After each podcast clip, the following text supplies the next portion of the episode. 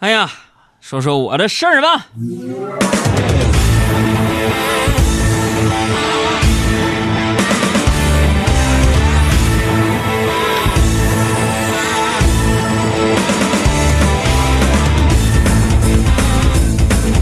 哎呀，虽然每天呢让你们关注我的公众微信账号，让你们发微信，但其实啊，我也挺反感这种行为。就不知道从什么时候开始，咱们大家伙都变成了低头族，是吧？坐车看手机，走路看手机，吃饭看手机，现在吃饭都不叫吃饭了，是什么呢？喂，老妹儿啊，今天有时间吗？啊，咱俩约一下呀，约一起去呃吃饭刷手机去啊。人和人之间的感情在不知不觉当中啊，就这样一点点的溜走了。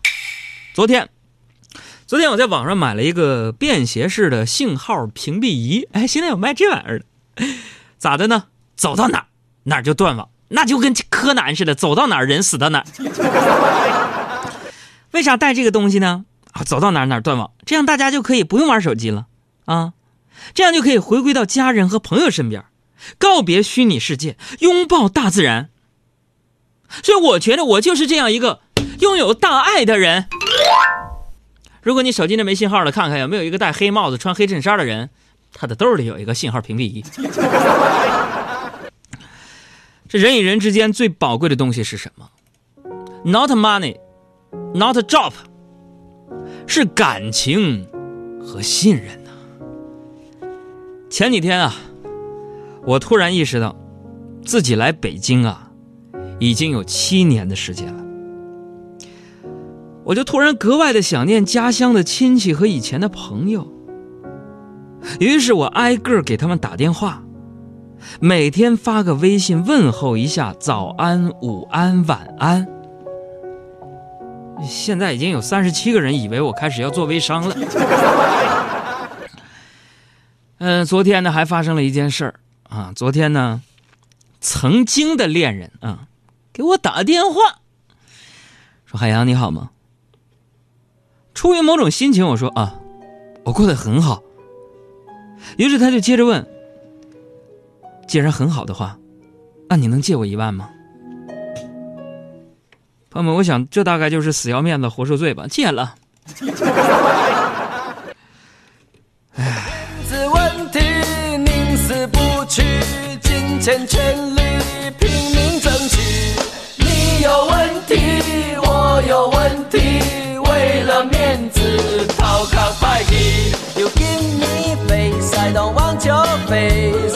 哎呀，还有人发来短信，熊熊就说了：“哥，我今天学会倒库了，好开心，仿佛已经看到即将有一个聪明伶俐、文明礼貌的新时代的女司机。”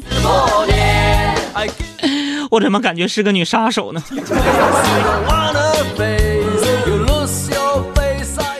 昨晚上，昨晚上我哥几个非叫我出去酒吧坐坐啊，也就是几个喜剧演员是谁我就不说了，天天在我们节目当中问候大家那几个。坐坐，我琢磨着，你说我不能喝啊，酒量不行，但是咱得去去凑凑热闹是吧？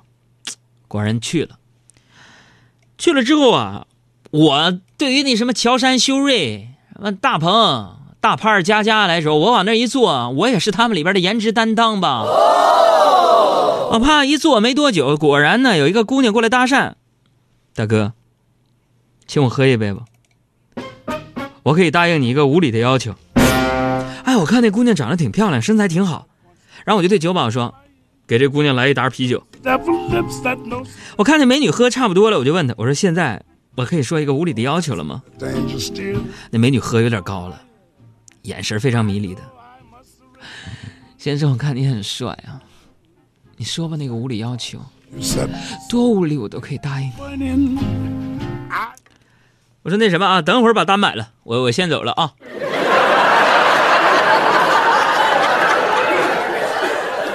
朋友们，我是不是赚大了？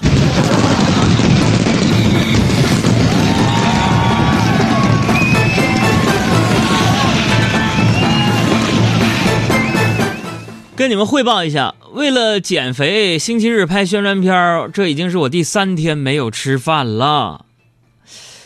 饿了太久啊，现在全靠什么活着？全靠我这点意念呢。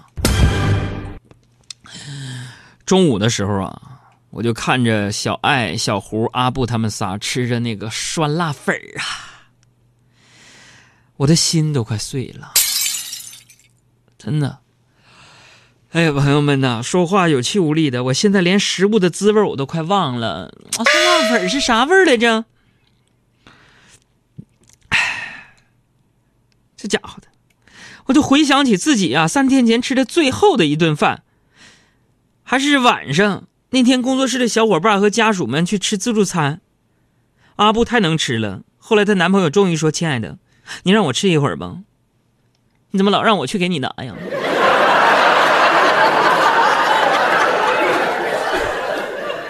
这后来呀，后来大家战斗力都所剩无几了，然后那个饭啥的就剩了很多。这时就一个五大三粗的服务员过来，就恶狠狠地说了：“本店剩菜必须吃完，否则后果严重。”这家给我们吓得硬着头皮把剩菜都吃完了，撑得直翻白眼儿。完了，我就忍不住问他：“我说，哎，真的，我这是吃完了哈，那我要没吃完，后果怎么严重呢？”服务员说：“哼，后果相当严重，因为会给国家资源造成巨大浪费。”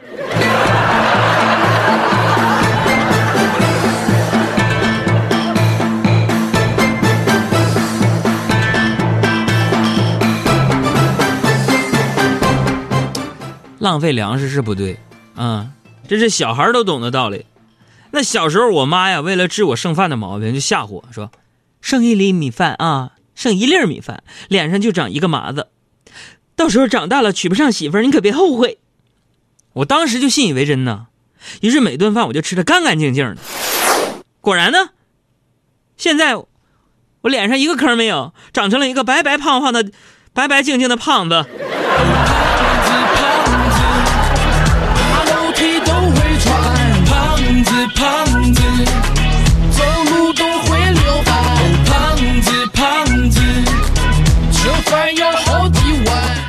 来，插空，咱们看看留言。李白琼说：“杨哥发信息是这儿不？看到我没有？看到了，有啥事说。”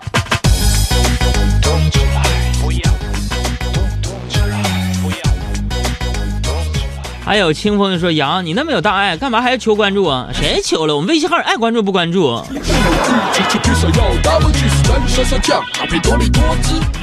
泰瑞就说了：“杨哥，十年后想成为什么样呢？”嗯，心智成熟一点，容貌还是十十年前这样。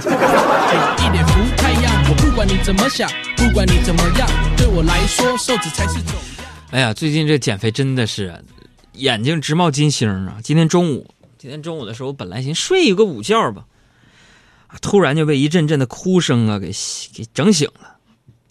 我就顺着那个哭声啊，我一看，居然是我们实习生一个小男孩新泉在那儿哭。我当时给我来气了，啊，咋的了？老大不小在那儿哭啊？你哭就哭了，整出动静把我的午觉都给我打扰了。新泉接着哭着就吼了。杨哥，我女朋友嫌我丑，跟别人跑了。哥，你说我有那么丑吗？我说行了行了，别哭了啊！为了这样的女人值得吗？啊，你本来长得挺丑，这一哭啊，就更丑了。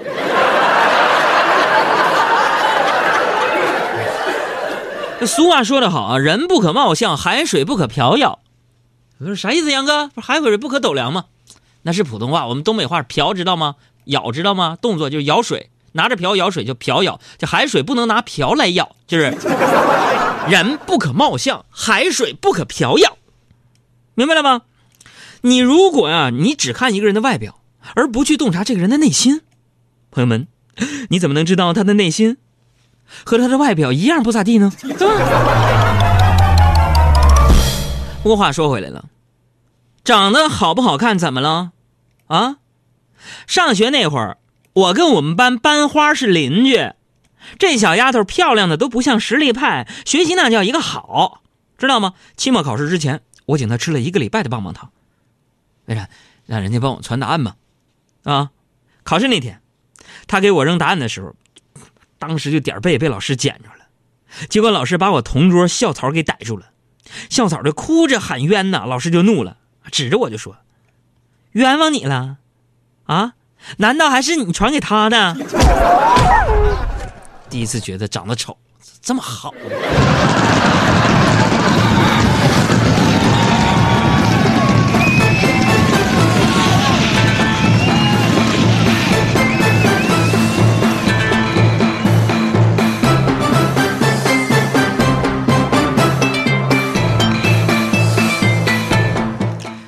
有人说呀，美貌是一种稀缺资源啊，只要你长得好看，你就已经为人类做出贡献了，啊，所以这不难看出啊，现在真的是一个看脸的社会。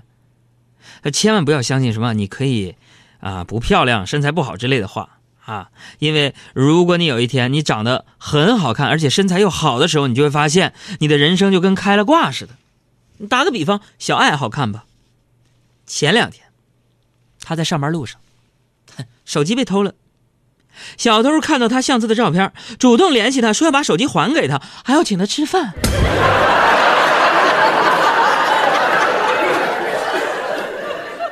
你再打个比方，大家熟知的我们节目的老听众郭德纲先生和林志颖，他俩都是一九七三年出生的。对于林志颖，粉丝们都强烈呼吁给凯米添一个小弟弟或者小妹妹。而对于郭德纲喜得幼子的消息，第一反应是：“哎呦我的天哪，郭老师身子骨还行啊！”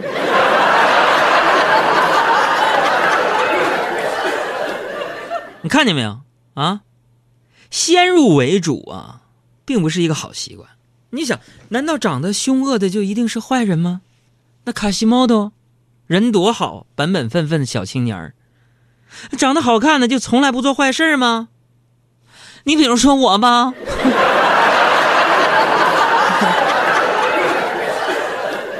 好朋友们，主观成见呢，就是对认识客观真理的障碍呀。这话说的多板正啊！当你们戴着有色眼镜去观察这个世界的时候，必然歪曲客观事物的原貌。啊，有个成语叫啥？记不记得？来，跟我一起读：夷林，哎，道府。说的就是这个意思嘛。说从前有一个农夫，农妇丢了一把斧子，啊，他怀疑呢就是邻居家的儿子偷的，于是呢他便处处注意这个人的一言一行、一举一动。结果你猜怎么着？他越看越觉得那孩子跟自己老公长得是一模一样。可以今天给大家推荐一本书，叫《秘密》啊，是个畅销书，啥呢？他告诉我们一句话，其实你不用买了，一句话就搞定。对，你心里边装着什么样的磁场，你就会吸到和他匹配的能量和东西。比如说，你们觉得海洋啊就是一个大帅哥，你看他任何一个角度，你就想找一个他是帅哥的理由。如果你说你海洋是一个特别龌龊的人，你觉得他说任何一句话，这是咋这么龌龊呢？不学无术。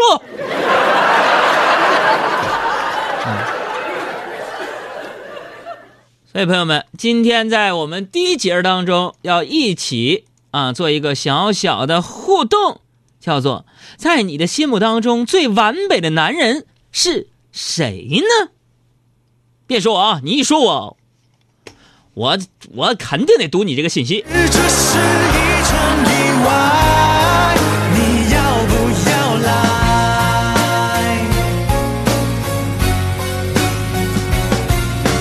明知这是一场重伤